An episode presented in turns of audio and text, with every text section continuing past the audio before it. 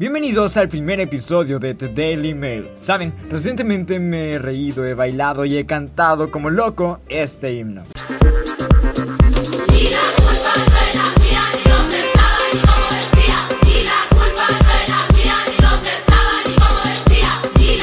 Pero la pregunta que me viene a la mente es, ¿qué tan útiles han sido las mil y una protestas feministas en los últimos meses?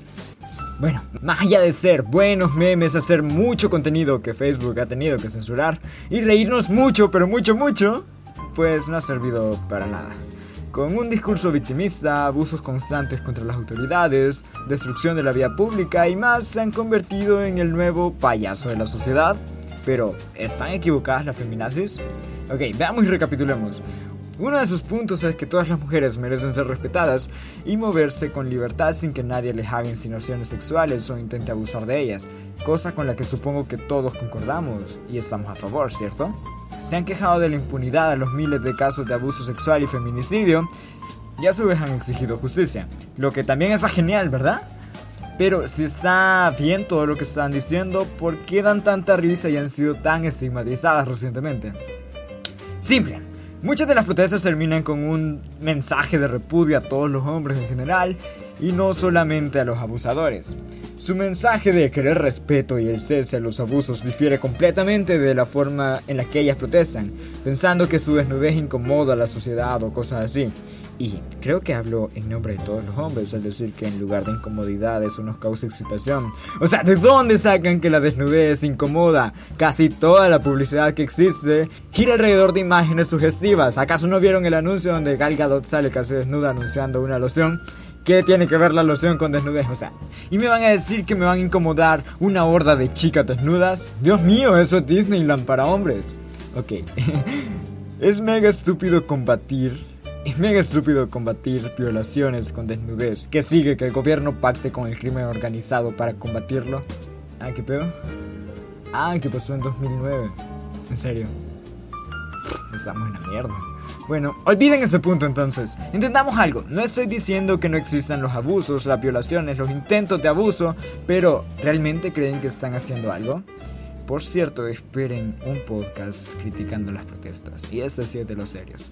Creo que lo más racional debería ser convertir este movimiento en algo concreto y que no cualquier idiota te lo pueda destruir en un par de minutos.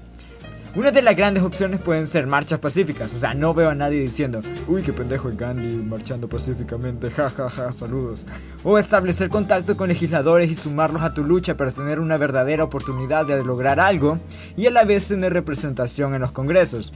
Pero díganme, ¿cómo van a convencer a una bola de tipos conservadores mientras destruyen todo, se desnudan, gritan y hacen de todo? O sea, dude, los años de evolución comunicativa y persuasión a la basura prácticamente. La seguridad de las mujeres sí, es algo que todos queremos, pero sin duda van a cerrar muchas más puertas de las que pueden abrir haciendo tantos disturbios públicos. El diálogo es el arma que se utiliza en primer lugar antes de tener manifestaciones locas por todos lados, queriendo llamar la atención y destruyendo todo, ¿sí? Eh, ¿Concordamos todo con eso? Sí, pero ambas partes han estado ignorando el diálogo por un largo, largo tiempo y se han convertido en un juego de hago disturbios y locuras por acá, hoy te reprimo con mucha violencia por acá, donde ninguno de los dos lados escucha al otro y al final no llegan a nada. No siento que las mujeres sean reprimidas jurídicamente. Es más, siento que hasta cierto punto tienen ventaja en un juicio contra un hombre por el hecho de ser mujeres. El problema a combatir creo que es destruir la brecha salarial. Destruir el ideal de que toda mujer necesita la protección de un noble caballero, cual princesa, lo que es irónico porque muchas, pero muchas chicas a diario publican que les encanta este tipo de protección e incluso la llegan hasta exigir. Y pues, si eso lo consideran tan malo, deberían ponerse de acuerdo si lo van a exigir o lo van a repeler o qué diablo van a hacer. Y otra solución puede ser educar a todos los niños y niñas desde pequeños sin diferenciaciones extremistas de género, ya saben, colores según el género, tipos de juguetes, etc. Me parece estúpido que justo en el punto que más equidad hay entre hombres y mujeres es cuando las feministas radicales deciden ir a protestar y protestar como que si alguien las estuviera reprimiendo. O sea, no mamen, represión era lo que había hace 50, 60 años. Y sí, es cierto, a pesar de todo el avance que hemos tenido respecto al tema, quedan restos de esos oscuros tiempos. sobre todo en Medio Oriente, pero no las veo protestar por Medio Oriente, pinches mamonas, ven cómo son. O sea, no tiene sentido. Estos deseos se pueden tratar de una forma civilizada y sin actuar como inadaptados sociales en busca de aceptación de sus asquerosas y molestas formas de protestas. Y obviamente que no son para nada pacíficas. Lo de acosar sexualmente a policías es literalmente convertirse en lo que jurase destruir. Es acosar sexualmente a un hombre trabajando. ¿Lo ven? Irónico. Otra vez la canción. Pero ya está, cuánta ambigüedad.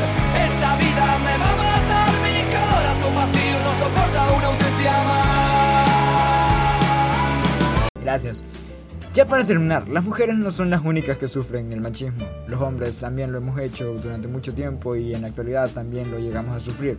Obviamente no en el mismo grado, pero también somos víctimas y también luchamos por una igualdad donde nosotros podamos hacer ciertas cosas que las mujeres hacen y que no nos estigmaticen o que no nos vean como mal. Y a la vez queremos que las mujeres puedan hacer todo lo que ellas desean y que un hombre puede hacer sin que las estigmaticen, al igual que con los hombres, y las vean mal diciendo que eso no es para tu género o algo así. Queremos igualdad, que cualquiera pueda hacer cosas.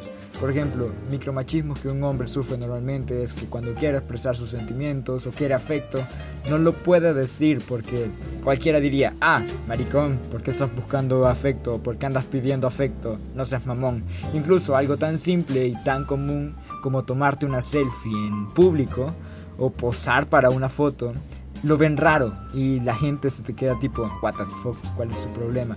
Cuando es algo normal para uno, nuestra época, y dos, porque somos todos libres de tomarnos pinche fotos, ¿ok? Ok. Todos sufrimos micromachismo a diario. Nuestro objetivo como sociedad es superar los restos que quedan del machismo en nuestra sociedad, valga la redundancia. Y eso no se hará en esa generación, estoy seguro de que no. Pero podemos ser el puente para lograrlo en la siguiente si educamos correctamente a nuestros hijos, familiares, conocidos, sobrinos, primos, tíos, pero sin inducirlos a ideologías radicales, ya sea el feminismo radical o la estigmatización del feminismo en general. Los opuestos nunca son buenos. No todas las feministas son malas, no todos los hombres son malos. Nadie es negro, nadie es blanco, todos somos tonalidades diferentes de gris. Y es algo que debemos comprender antes de emitir un juicio. Y bien, eso ha sido todo por el episodio de hoy en The Daily Mail. Muchas gracias por escuchar este primer episodio y, y confiar en nosotros. Muchas gracias. Y con nosotros me refiero a mí. ok, no. Dejo acá abajo mi Instagram. Y al mismo tiempo dejo aquí abajo la suscripción al canal, la cual está mega barata. Así que adelante, go, go, go, go. Excepto si estás en Spotify. Ah, por cierto, estamos en Spotify. Y si desean aportar, pueden ir directamente al enlace del pod al propio enlace. Así que nos vemos en un par de días. Bueno, nos escuchamos. Así que nos escuchamos en un par de días y hasta la próxima.